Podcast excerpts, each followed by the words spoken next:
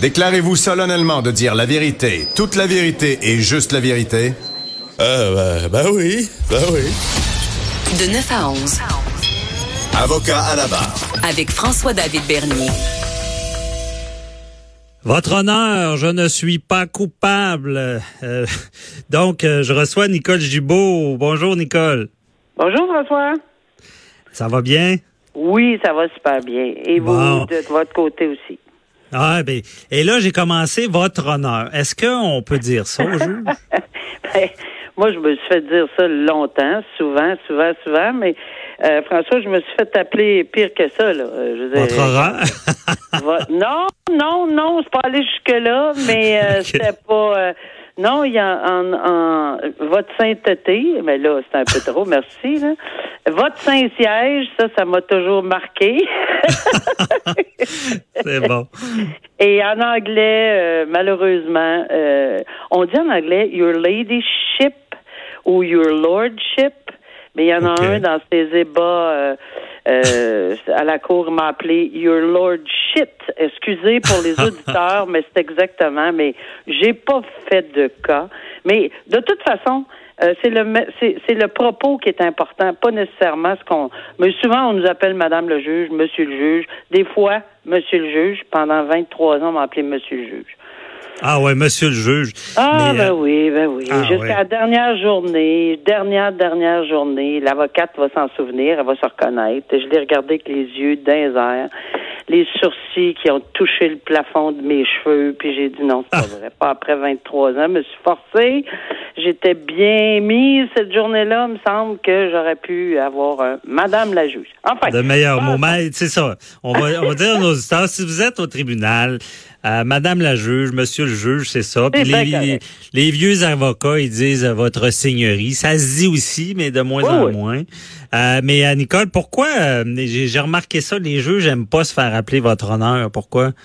Ben, moi, j'ai pas, je, je sais pas pourquoi. Moi, moi, euh, je j'ai pas vécu la- cette période de votre honneur qui aimait pas ça. Euh, je peut-être parce que c'est peut-être dérivé de l'anglicisme Your Honor direct. Voit, on voit ça souvent, mais euh, non, moi, j'ai pas eu particulièrement. Je vous dis ce qui, ce qui était tannant dans une salle ou dans l'autre. En tout cas, chez moi, c'était Monsieur le juge quand c'était moi, puis Madame la juge quand c'était un autre. Mais ça leur arrivait moins à eux qu'à moi. Enfin, enfin. Mhm. OK.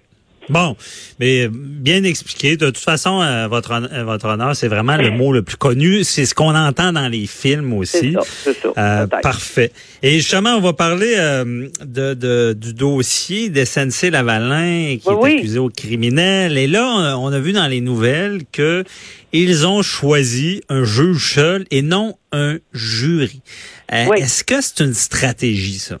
Ben oui, euh, mais mais mais c'est pas mauvais là. Puis puis il faut que ça se fasse. Faut qu'il y ait une réflexion euh, très très sérieuse dans un cas comme ça. Pourquoi? Parce que je pense pas que personne veut revivre, ou enfin, je dis pas que ça arrivera plus jamais là, mais revivre le dossier et le procès Sinard qui a duré deux, plus de deux ans, presque trois ans, deux ans et demi Ah, et plus vrai, ouais.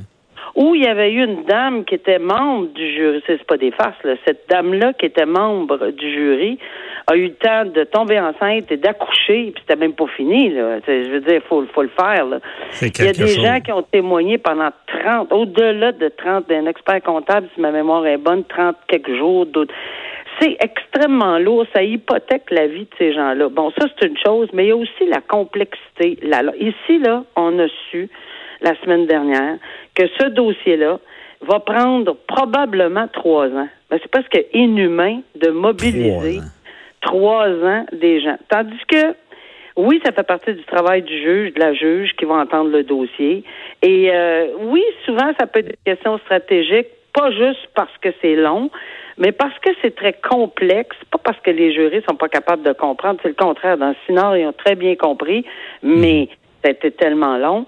Puis il faut pas leur enlever leur capacité. Là. Peu importe, c'est pas des juristes. Moi, jamais, au contraire, j'ai un grand, grand respect pour les, le jury euh, et les membres du jury.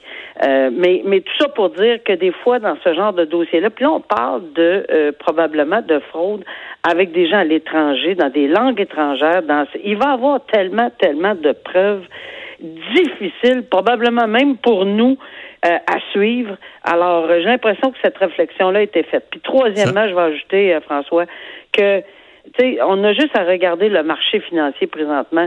SNC Lavalin a pris une débarque, euh, si on me permet, au niveau des bon, ça monte un peu là, mais euh, alors peut-être qu'au niveau de la stratégie de la défense également, tu sais, quand on tombe aussi financièrement dans les cotes, peut-être qu'on pense qu'on tombe dans l'opinion publique. Il y a peut-être une relation ou une affaire Mhm. là-dedans, puis on dit, écoutez, on va-tu trouver 12 jurys qui vont avoir le moindrement une, une, une- une oreille ouverte pas pas pas un peu d'empathie ou d'écoute ou ça va être vraiment parce qu'ils ont tu sais peut-être que la cote euh, de SNC Lavalin au niveau du public euh, Ça va être difficile, ouais. peut-être. Alors c'est un ensemble qui divulgueront pas mais c'est une c'est c'est bien calculé. C'est des ce sont des risques extrêmement bien calculés pour la défense C'est plus, c'est ça, c'est plus technique, mais beaucoup de gens vont se dire, ah, on sait bien, euh, c'est que devant les, les, les, les- le jury, ils s'en font passer, ils connaissent pas ça, puis ils s'en font passer. C'est pas vrai. Ça. Ben, c'est c'est pas, c'est-à-dire que ce qui se passe dans la salle de- euh, privée là en délibéré, est-ce qu'ils s'en sont fait passer? On le saura jamais. Mais c'est sûr que lorsqu'on écoute les directives. Euh, parce que c'est c'est le droit appartient au tribunal, le droit appartient au juge, c'est le droit qui dirige. C'est pour ça qu'on appelle les directives du juge. c'est ça, ils sont pas laissés à eux-mêmes, disant, organise-toi avec ça, puis rends ton Ah, jugement. C'est les directives, c'est Non, puis c'est compartimenté, euh, François. Il y a des sections. On dit, écoutez, ça, ça vous appartient. Ça, j'ai pris une décision en droit. Ça, là-dessus, la preuve est inadmissible ou est admissible. Ça, ils l'ont déjà. Ben, ils sont pas pour aller dans la preuve inadmissible. Ils leur diront pas c'est quoi. Là. Mais ce que je veux dire, Mhm. c'est que ça a déjà été compartimenté et sont. Mais plus c'est complexe, plus c'est difficile, même pour un juge bien qui, qui est bien intentionné, là, d'être les meilleures intentions du monde, une virgule, deux lignes, on le sait, combien de fois on voit dans les motifs ou les avis d'appel, le juge ou la juge euh, aéré dans ses directives. Ben oui, c'est ça. Les directives, c'est c'est une canne de verre pour pour pour trouver euh, si on veut là euh, trouver des points pour amener en appel. Ça marche pas tout le temps, là, ça ça fonctionne pas tout le temps, mais évidemment, ils sont pas laissés à eux-mêmes. C'est bien dit. Euh, ils sont bien dirigés en droit, en tout cas au meilleur de la connaissance en droit du tribunal. Puis on présume que, écoutez, c'est pas des gens qui savent pas ce que, où est-ce qu'ils s'en vont. Ils ont déjà fait du, du procès par jury avant aujourd'hui. Là. Fait que, Mhm. Mais à quoi ça ressemble les directives? Ils appellent ça l'arbre décisionnel, c'est Ben, ça? et- en matière de meurtre, en tout cas, là, euh, combien de fois on l'a vu avec des procès très, très, très médiatisés comme Magnota, comme Turcotte, etc. Euh, comme dernièrement, euh, voyons, comment s'appelle la dame, là, puis ses deux enfants. Ah, euh. Sorella, Sorella. Madame Sorella. Il y avait effectivement des arbres euh, décisionnels parce qu'il y a plusieurs, euh, surtout quand il y a de la non-responsabilité criminelle, on s'en souviendra, euh, lorsqu'on on prétend que la personne n'avait pas toute la capacité mentale ou enfin était déconnectée de la réalité. Et si le jury, ça, ça c'est de savoir s'il y a une maladie mentale, c'est une question de droit. Ça, le juge va décider, oui ou non, je l'accepte. Ok. Un coup que le tribunal a dit oui, ce que je viens d'entendre, ça, ça rentre dans une maladie mentale. Maintenant, ça va rester au jury et au le, le jury comme tel là, de décider s'il porte foi ou non, de l'écarter, de pas, le- pas il n'y a même pas besoin de dire pourquoi. Non, on ne croit pas à la thèse de la non-responsabilité. Oui, on y croit et on l'applique, mais c'est là que ça part l'arbre décisionnel. C'est que surtout, pas, pas, pas juste là, là, mais surtout, parce que ça peut s'en aller à droite, à gauche, euh, si c'est fini, ben ils s'en vont à la commission euh, pour les maladies, euh, euh, les, les gens atteints de maladies mentales, la Pinel, pour, pour X nombre, c'est indéterminé, ou euh, il peut s'en aller dans une responsabilité diminuée, ça en fait un meurtre au deuxième. Puis on se souvient qu'on a parlé de ça, au lieu d'un meurtre au premier. Euh, Il y, y a plusieurs, plusieurs, plusieurs choses, mais ça, c'est bien expliqué au jury, mais pas trop. C'est expliqué, puis quand on dit un arbre, on pense à des branches. Là. Ça veut dire c'est oui, comme un ça. questionnaire. là. Exact. Alors, ça se divise, mettons, ça part du tronc, ça se divise un, rendu à un bout, ça va se diviser en deux, rendu à l'autre bout, il y a quelques autres petites branches qui peuvent s'ouvrir. Finalement, dans ce cas-là, si ma mémoire est bonne, il y avait cinq verdicts possibles. Des fois, il y en a trois, des fois, il y en a deux. Euh, et, et ça, ça va évidemment dépendre de la preuve. Alors, c'est ça le rôle important du juge ou de la juge dans les directives au jury.